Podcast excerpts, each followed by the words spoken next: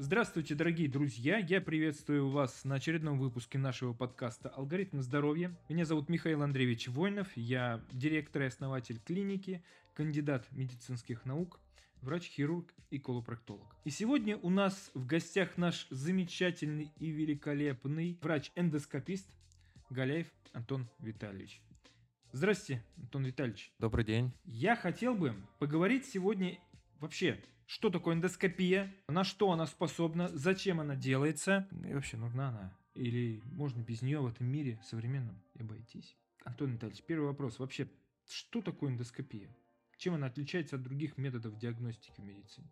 Эндоскопия – это вид диагностики в медицине, который отличается всем Ну, наверное, начнем с того, что самые популярные виды эндоскопии – это выполнение гастроскопии и колоноскопии. Это основные и самые сейчас развивающиеся. А что такое гастроскопия? Для тех, кто не знает. Что такое гастроскопия? Существует, как пациенты говорят, много видов гастроскопии. Это гастроскопия, это эзофаг, гастродуоденоскопия, это ФГДС. ФГДС, ЭГДС, да, очень много названий, но это все синонимы одного и того же исследования. Это метод диагностики эндоскопический, который позволяет осмотреть пищевод, желудок и 12-перстную кишку. Так, а колоноскопия что это такое? Колоноскопия – такой же метод исследования, но который позволяет оценить и диагностировать толстую кишку.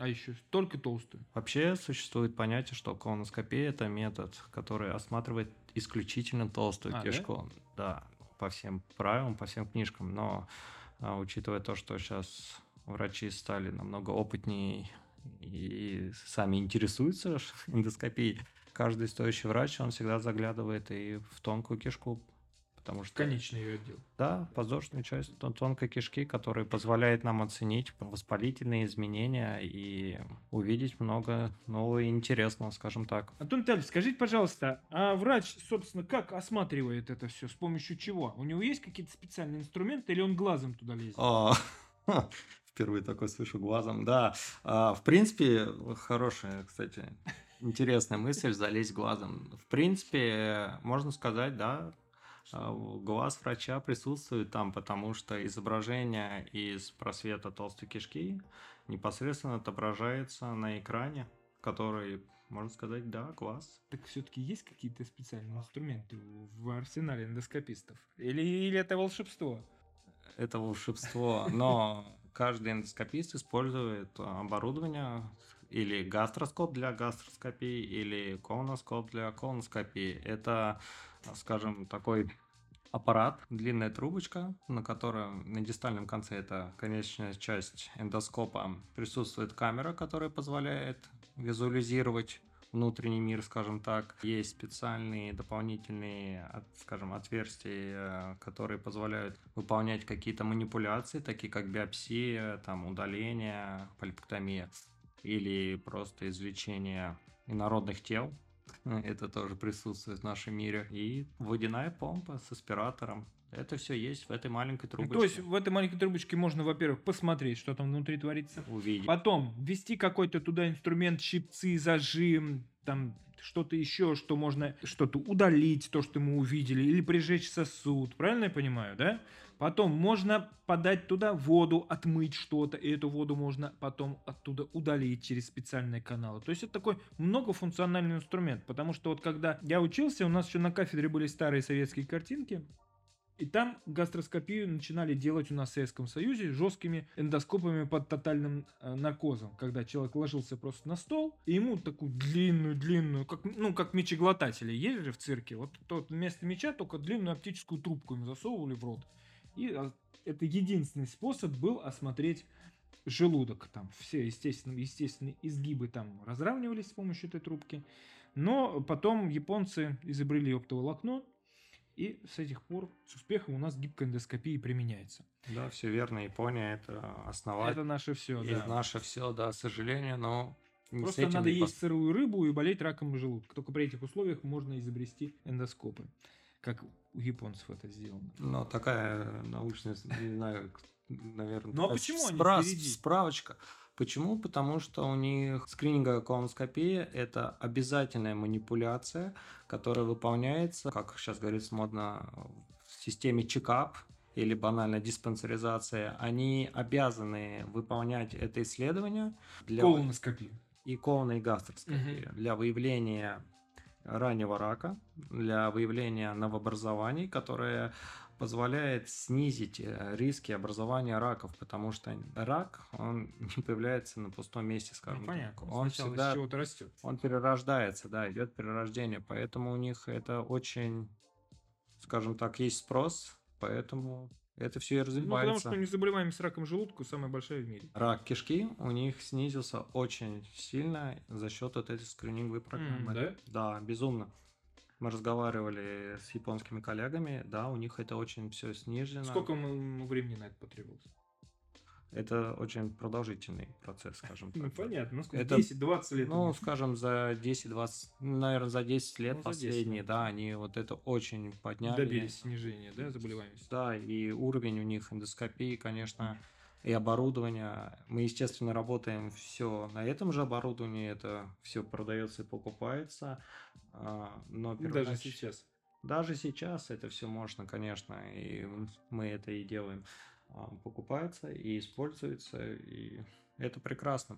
Потому что если мы возьмем Феррари старого года, первоначально, и 2023 это Феррари, но это разные Феррари. Ну да, ездит как бы и ездит, но... Четыре колеса, чуть-чуть, но... Да, чуть-чуть разница есть. Раз. Понятно. Так и аппаратура. Антон Витальевич, скажите, пожалуйста, мы уже коснулись гастроскопии и колоноскопии. Какие еще методы эндоскопической диагностики возможно выполнить с помощью вот этих гибких эндоскопов? Наверное, третье место в статистике это занимает бронхоскопия.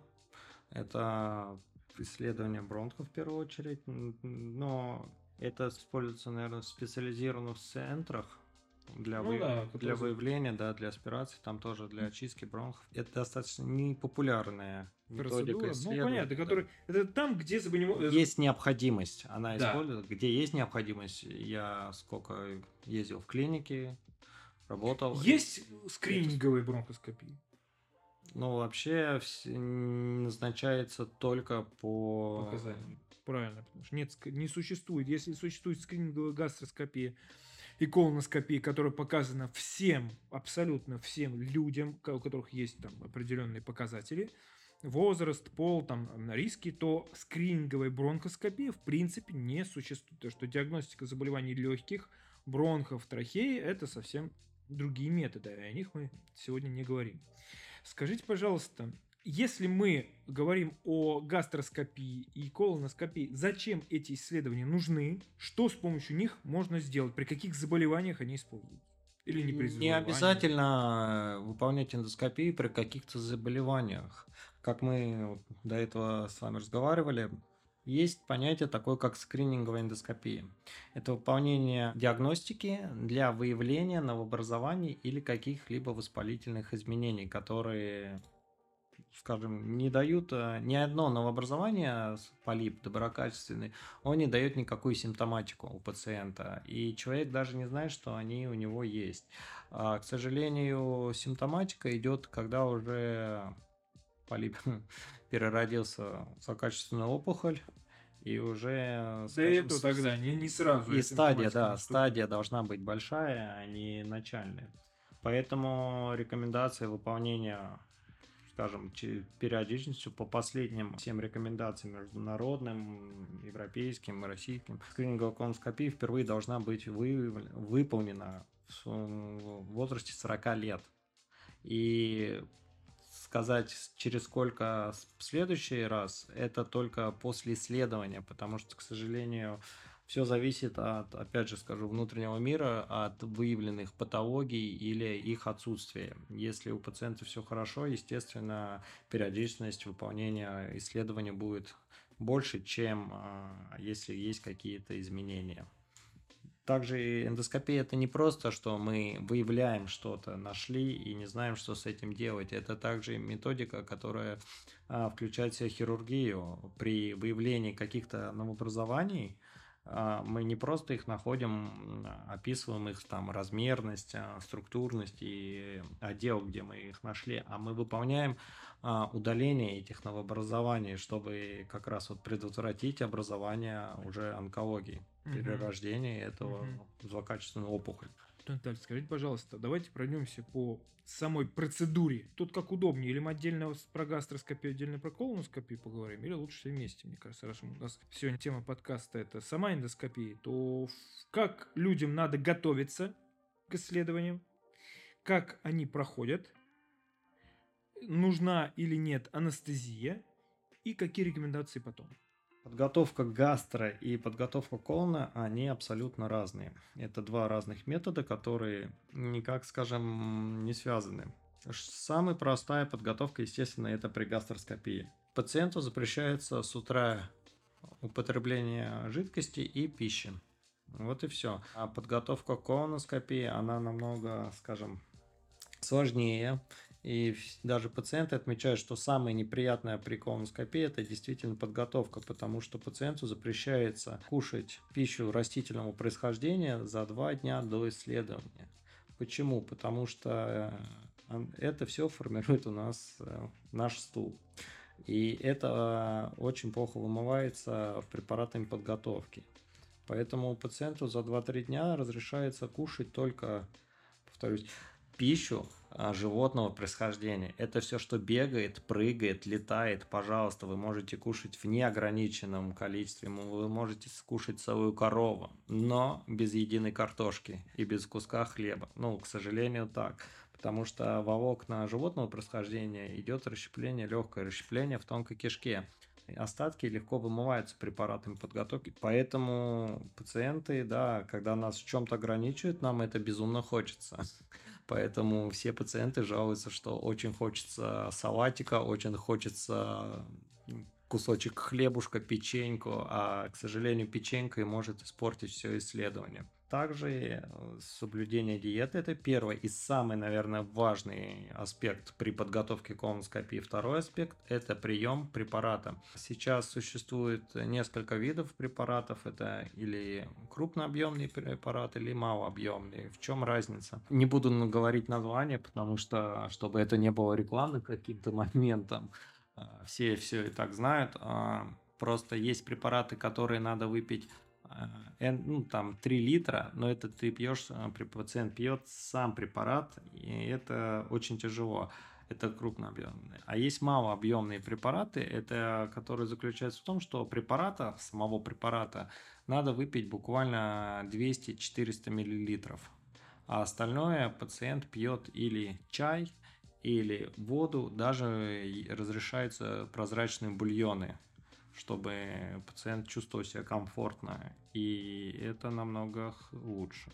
А сама процедура, ну, как гастроскопия, так и колоноскопия, как она проходит? То есть пациент приходит, дальше что с ним происходит? Пациент приходит, непосредственно врач беседует с пациентом перед самой процедурой. Надо понять, что привело пациента, какие у него жалобы, делал ли он вообще раньше это исследование, с какой проблемой пришел пациент, или просто он пришел действительно на скрининг, его ничего не беспокоит, но он себя любит и заботится о своем здоровье, чтобы понять, как ему дальше жить все хорошо или есть ли какие-то изменения. После этого пациент переодевается, естественно, мы всегда снабжаем пациентов специальным бельем, скажем так, который не испачкает свою одежду. А пациент переодевается в одноразовый комплект одежды. Его приглашают в кабинет.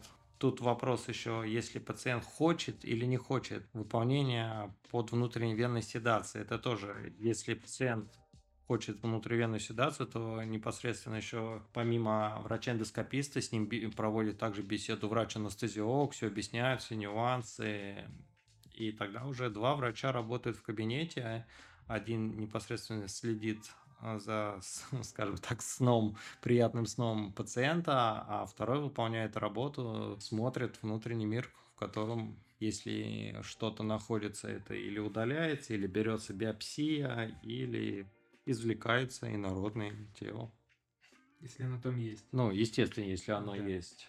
Скажите, пожалуйста, а какие рекомендации пациенту стоит соблюдать после выполнения процедуры? Как гастроскопии, так и колоноскопии? Надо смотреть, во-первых, что было выполнено. Если было просто выполнено исследование без полипэктомии, без дополнительных манипуляций, я бы, наверное, советовал бы пациентам в первый день, ну, после, в день после исследования, э, исключить свежие овощи, фрукты. Как я всем говорю, на следующий день устроить можно праздник живота, и все пациенты очень довольны. Но давайте так, опять же, если это выполнялось просто диагностическое исследование, если, к сожалению, ну, выполнялись какие-то дополнительные методики, та же полипэктомия, удаление полипа, у пациента тут уже идут ограничения по питанию, по образу жизни. Они не такие большие, крупные, не страшные, но они все равно присутствуют в первую очередь для того, чтобы исключить нежелательные явления после операции. Вот и все. Еще такой вопрос. Эндоскопические методы исследования. При каких болезнях это э, конечный метод диагностики? То есть самый лучший метод диагностики при каких заболеваниях? Ну, в первую очередь это воспалительное заболевание кишечника, ВЗК.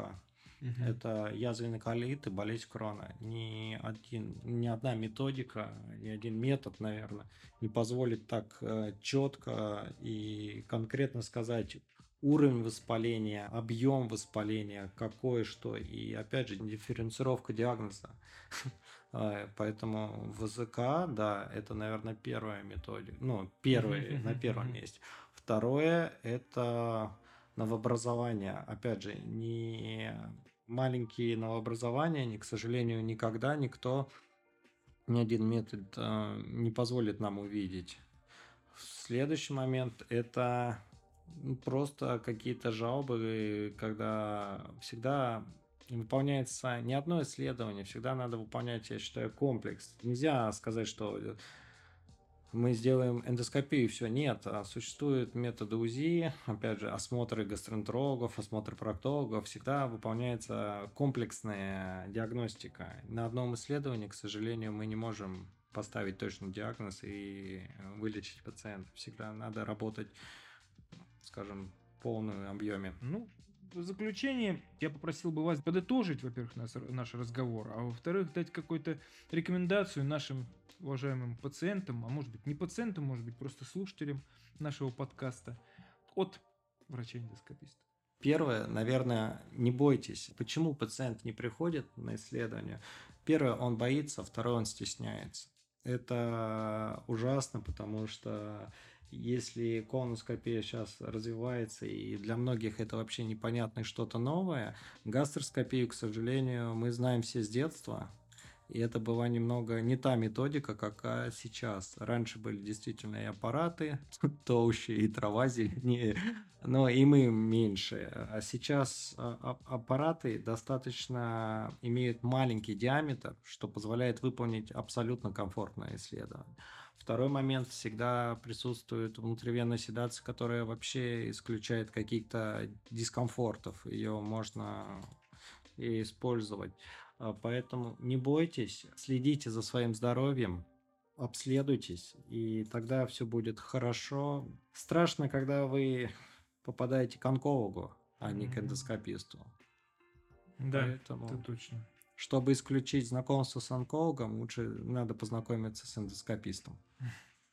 Спасибо вам большое, Антон Витальевич. До наших следующих встреч. Спасибо, Спасибо большое, было приятно.